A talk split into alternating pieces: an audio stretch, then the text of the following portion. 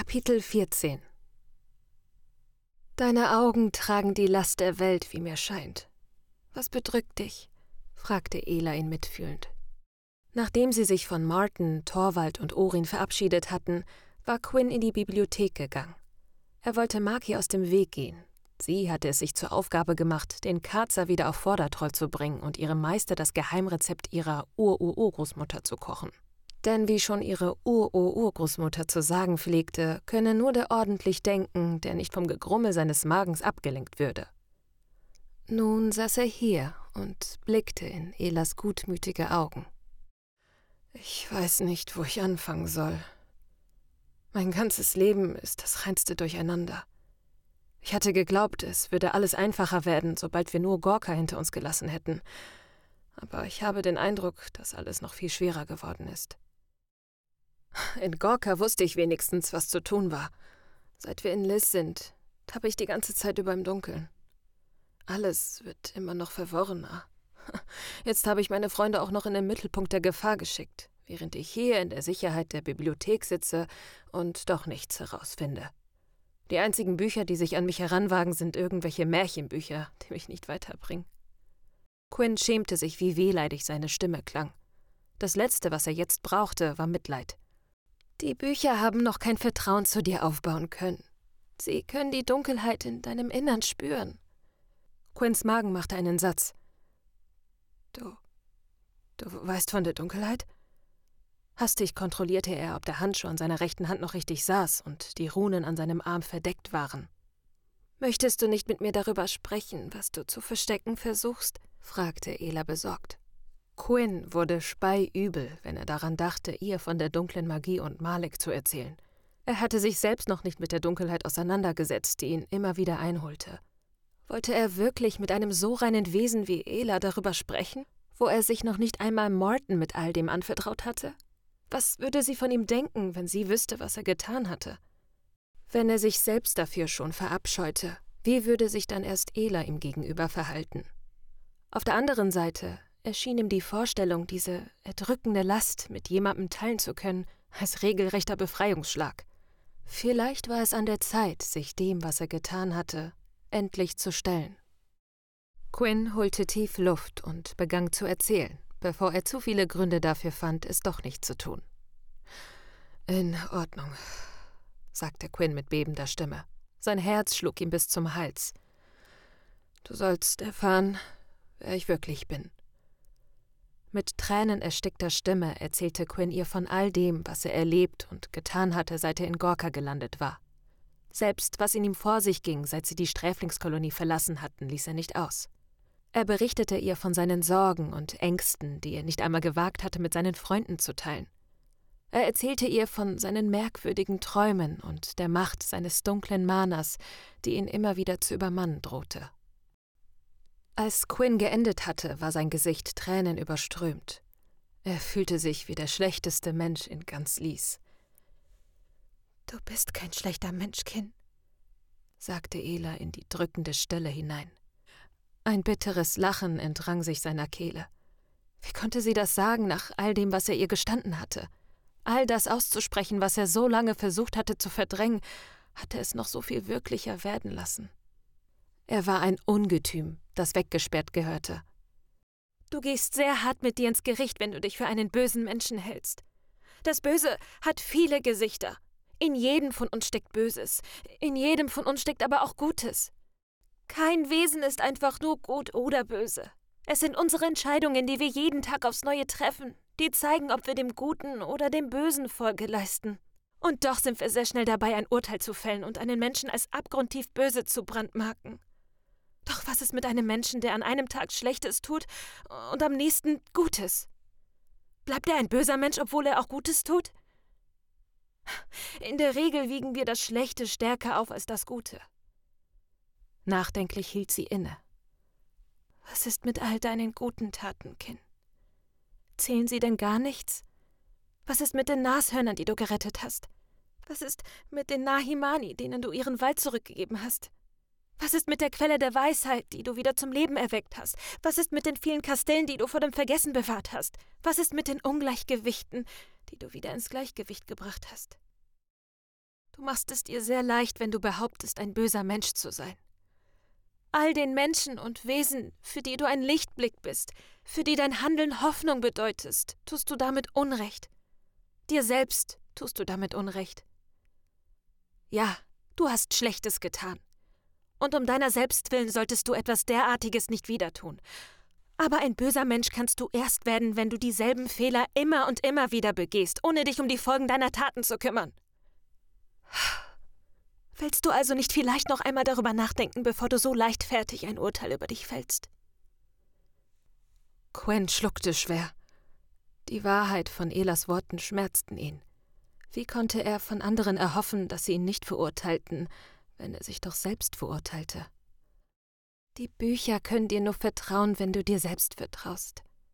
Wie willst du den Menschen und Wesen in Lies helfen, wenn du dich selbst derartig verleugnest? Ela sah ihn mit schiefgelegtem Kopf an. Es hat einen Grund, warum die jüngste der Nymphen als einzige deine Nähe gesucht hat. Sie hat noch keine schlechten Erfahrungen gemacht, die sie davon abhalten könnten, dir so schnell zu vertrauen. Sieh es als Möglichkeit. Jedes Buch hier wird dich den Antworten, die du suchst, einen Schritt näher bringen. Aber nur, wenn du bereit bist, über die Buchstaben hinwegzusehen und dich ihren Botschaften zu öffnen.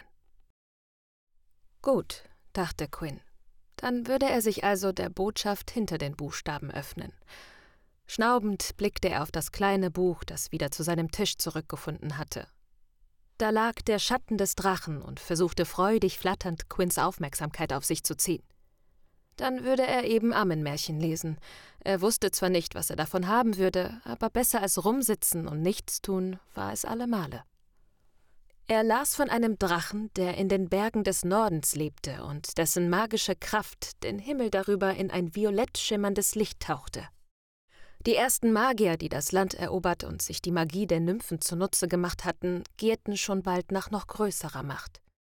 Sie hatten von einer Legende erfahren, derer zufolge ein Drache im Nordgebirge die Schatten bewachen sollte. Man erzählte sich, dass er eine Kette mit Perlen hütete, schwarz wie die Nacht, die die Schatten der Welt in sich vereinte. Es hieß, dass die Macht, die den Perlen innewohnte, von solch unvorstellbarer Kraft sei, dass sie den Träger zum Göttermagier selbst erhebe. Fünf Magier machten sich auf den Weg, den Drachen zu besiegen und die Kette zu stehlen. Als sie dem blutroten Drachen gegenüberstanden, zögerten sie nicht lang. Ein furchtbarer Kampf entbrannte, der drei der fünf Magier das Leben kostete. Der Drache hatte sie mit sich in den ewigen Drachenschlund genommen. In einer mondlosen Nacht brachten die beiden verbliebenen Magier ihre Beute in ein abgelegenes Dorf, wo sie begann, die Macht der Kette zu erforschen.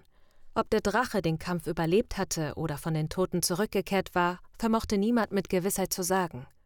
Doch rasend vor Zorn über den Diebstahl erhob er sich in die Lüfte und folgte dem Schimmer am Himmel, der ihn zu dem Dorf führte, in das sich die Magier zurückgezogen hatten.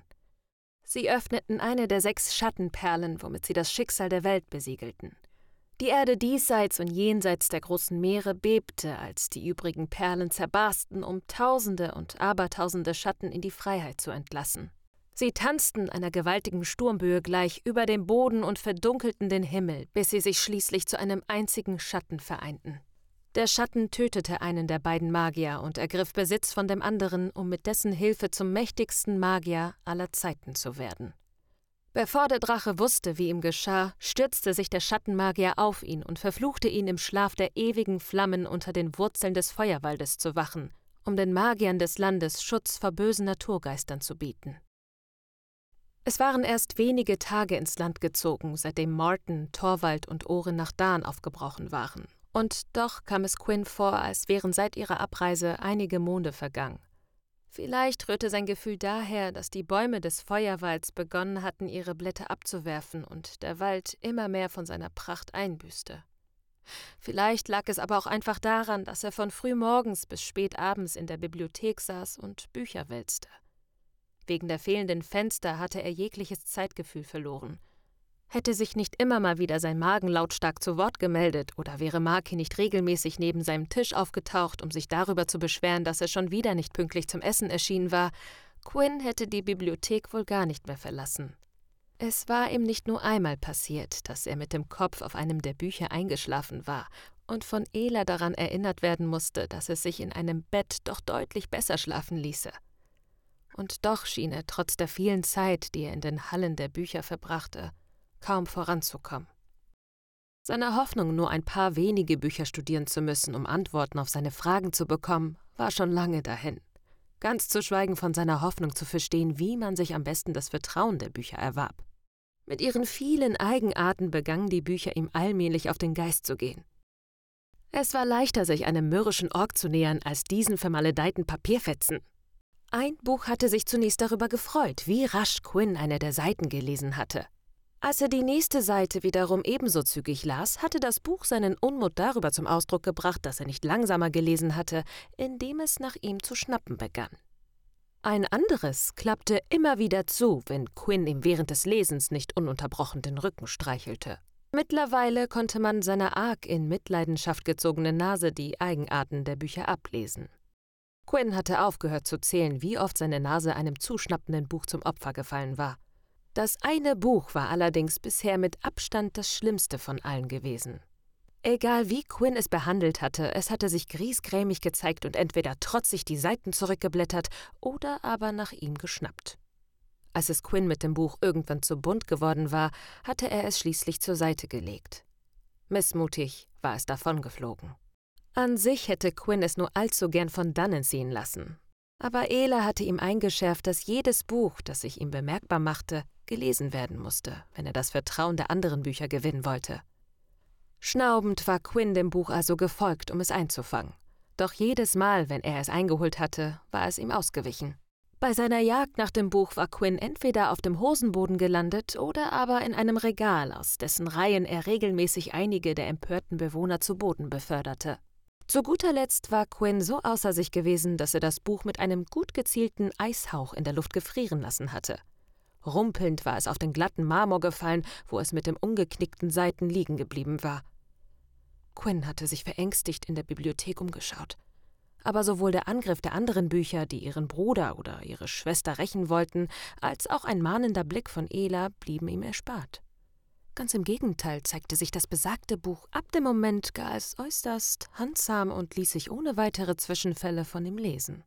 Doch mit jedem weiteren Buch fiel es Quinn schwerer, sich darauf einzulassen. Zwar zogen ihn die Geschichten über längst vergangene Kriege, über Stämme, die spurlos aus Lies verschwunden waren und verloren geglaubtes Wissen in den Bann, dennoch verstand er nicht, was der Sinn dahinter war. Quinn hatte das Gefühl, sich noch keinen Deut vom Fleck bewegt zu haben. Auf die Art würde er nie Antworten finden können. Mit jedem Abend, an dem ihn Maki zum Essen abholte, sank seine Zuversicht weiter. Er wusste einfach nicht, was das alles sollte. Wie sollte er den anderen erklären, dass er nicht in der Lage gewesen war, auch nur irgendetwas herauszufinden, wo sie jeden Tag ihr Leben aufs Spiel setzten? Der einzige Lichtblick am Tag waren Martins Nachrichten im Connex. Wie hatten Maki und er aufgeregt auf der Bettkante gesessen, um Martins erste Botschaft zu lesen. Bin in Dan angekommen. Angespannte Stimmung in der Stadt. Den Krieger und den Helfer kurz in der Schenke gesehen. Noch kein Kontakt mit Lichtminister gehabt. In den ersten Tagen hatte Martin noch jeden Abend geschrieben, aber schon bald wurden die Abstände zwischen seinen Nachrichten immer länger. Hat er denn noch immer nicht geschrieben? fragte Maki ungeduldig. Quinn schüttelte den Kopf. Hast du auch ja alle Seiten überprüft? Quinn machte sich langsam Sorgen. Er wusste ja, dass Martin nicht jeden Abend würde schreiben können, Dennoch fragte Quinn sich, ob etwas geschehen sein mochte, das Martin daran hinderte, sich bei ihnen zu melden. Willst du nicht vielleicht? setzte Maki an. Nein, Maki, nein. Ich habe eben erst geschaut, unterbrach Quinn sie ungehalten. Trotzdem warf Quinn immer wieder und immer wieder einen Blick in das Buch. Irgendwann riss Quinn der Geduldsfaden und er pfefferte das Buch auf das nächstgelegene Bett, Martins Bett. Erschöpft vergrub er sein Gesicht in den Händen. Er spürte, wie Maki vom Bett glitt. Dann hörte er Tapse auf dem Boden und ein leises Nesteln. Quinn hätte toben können vor Wut. In diesem Moment war ihm jedes noch so kleine Geräusch zu viel. Nach dem ganzen Frust wollte er einfach nur noch seine Ruhe haben. Am liebsten wäre er in den dunklen Wald rausgerannt, am besten so weit weg wie nur irgend möglich. Wäre er da draußen nicht Gefahr gelaufen, einem Nordbären zu begegnen, ihn hätte nichts mehr hier gehalten. Die Tapse auf dem Steinboden näherten sich. Quinn hörte, wie Marke sich schnaufend aufs Bett hiefte. Er weigerte sich, seinen Blick zu heben. Immer wieder spürte er, wie sich ihm eine Hand näherte und zurückgezogen wurde. Verärgert biss er die Zähne zusammen. Konnte sie ihn einfach nicht in Frieden lassen? Erneut näherte sich ihm eine Hand. Dieses Mal jedoch tippte ihn ein Finger an der Schulter an. Quinn musste sich zusammenreißen, um nicht aus der Haut zu fahren. Wieder wurde er angetippt, nur ein bisschen kräftiger. Quinn fuhr hoch. Was willst du?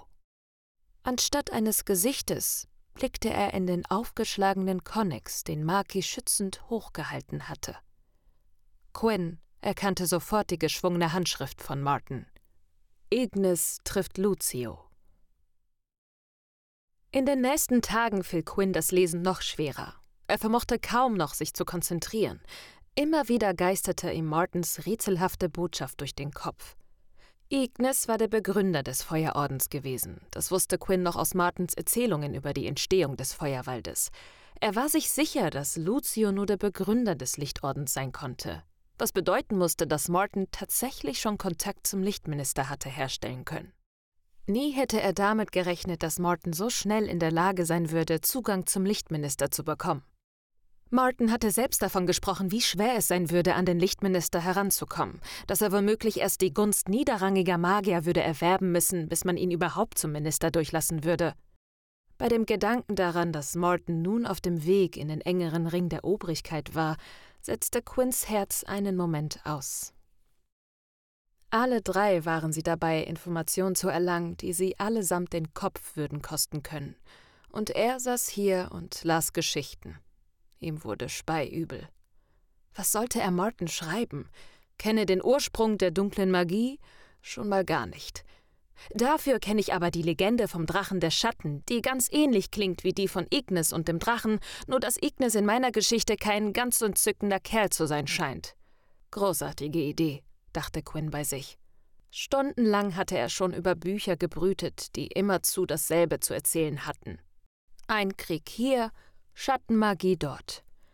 Er musste doch allmählich etwas finden, das ihm einen Hinweis über die dunkle Bewegung geben würde, oder aber doch wenigstens über den Ursprung der dunklen Magie.